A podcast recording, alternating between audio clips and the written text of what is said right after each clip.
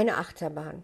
Also wirklich eine Achterbahn. Diese Woche war mal wieder eine Eva-Achterbahn. Es ging runter, es ging rauf, erstmal immer runter und dann wieder rauf. Und im Grunde genommen drehte es sich in dieser Geschichte jetzt mal einfach nur um schnöden Mammon. Selbstständige kennen das ja. Ne? Also man denkt, man ist der König der Könige, hat ganz viel Geld, alles ist gut, man ist in Sicherheit. Bam, kriegt man rechts ein, bam, kriegt man links ein. Und plötzlich ist man wieder ganz unten und muss zusehen, wie man sich aus dem Sumpf befreit. Ich, bei mir war es jetzt diese Woche, ähm, dass ich ja im Jahr 2019 ein richtig gutes Jahr hatte, richtig gut äh, Umsatz hatte und dadurch jetzt richtig viel nachzahlen muss. Steuernachzahlungen habe ich ja auch mit gerechnet und war ganz stolz, was ich da alles in meiner tollen Liquidität angespart habe. Aber Krankenkasse hatte ich vergessen. Und ihr glaubt ja nicht, was ich nachzahlen muss an Krankenkassenbeiträgen und was ich auch jetzt wieder natürlich dann an Erhöhung habe.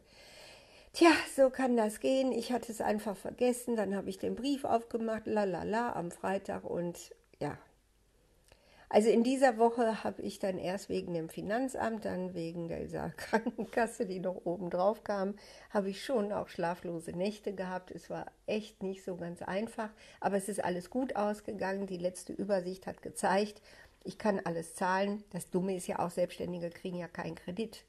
Also ne, welche Bank gibt denn einem Selbstständigen Kredit, wenn er nicht irgendwie ein Haus hat oder irgendwas, was er in eine Waagschale werfen kann?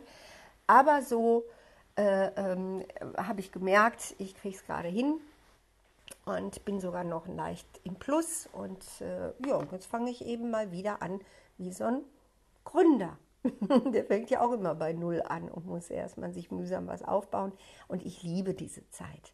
Ich liebe sie ja. Ich liebe es, wenn Schmalhans Küchenmeister ist, wenn es dann auch mal nur Pellkartoffeln mit Quark gibt, was wirklich übertrieben ist. So schlimm ist es nicht. Aber wenn ich eben wirklich mal nicht shoppen gehen kann, im Lockdown macht das eh keinen Spaß zu shoppen. Und wenn ich eben irgendwie, ja, einfach so mal wieder auf den Pfennig gucke wie damals.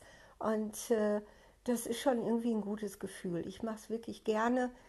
Und da ich jetzt bei einem tollen Unternehmen wirklich die tollste Arbeit mache, zu einem auch richtig fairen Kurs, äh, wird das Ganze schon bald wieder in Ordnung sein. Okay, okay, okay. Soweit zu mir. Aber was ich euch jetzt mitgeben möchte, ist ein Geschenk. Ich war so unendlich dankbar, wie ich jetzt festgestellt habe. Ne, es ist gar nicht so schlimm, du kriegst das alles mal wieder hin. Und da ist mir ein Gedicht in den Sinn gekommen, das habe ich vor sehr langer Zeit mal ausgedacht, mir ausgedacht, als ich auch irgendwie in einer Lage war, wo ich ziemlich verzweifelt war. Das ist so 30 Jahre her. Dieses Gedicht ist leider verschütt gegangen, aber ich kann mich an die Anfangszeilen noch erinnern und das habe ich jetzt sozusagen zum Dank daran, dass wieder alles gut gegangen ist, habe ich es nochmal neu getextet und dieses Gedicht möchte euch, ich euch jetzt gerne schenken. Es heißt, wenn da etwas ist. Wenn da etwas ist, was dich quält, was dich drückt, was dich ängstigt oder einsperrt, sprich es aus.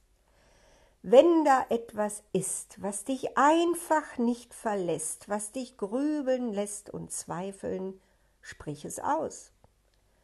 Unsere Geister, liebes Kind, nur im Finstern mächtig sind, sie verlieren ihr Gewicht, holt man sie ans Tageslicht. Angst und Schuld, die Geisterbahn aus Kultur, Erziehung, Scham, rauf und runter, hin und her, und die Wut rennt hinterher. Sprich die Formel, sprich es aus, und schon wandelt sich der Graus. Wut entspannt sich, und die Scham steigt aus deiner Geisterbahn. Mutter, Vater und die Ahnen sind erlöst durch dein Erbarmen ganz viel Liebe, etwas Mut, sprich es aus und es wird gut.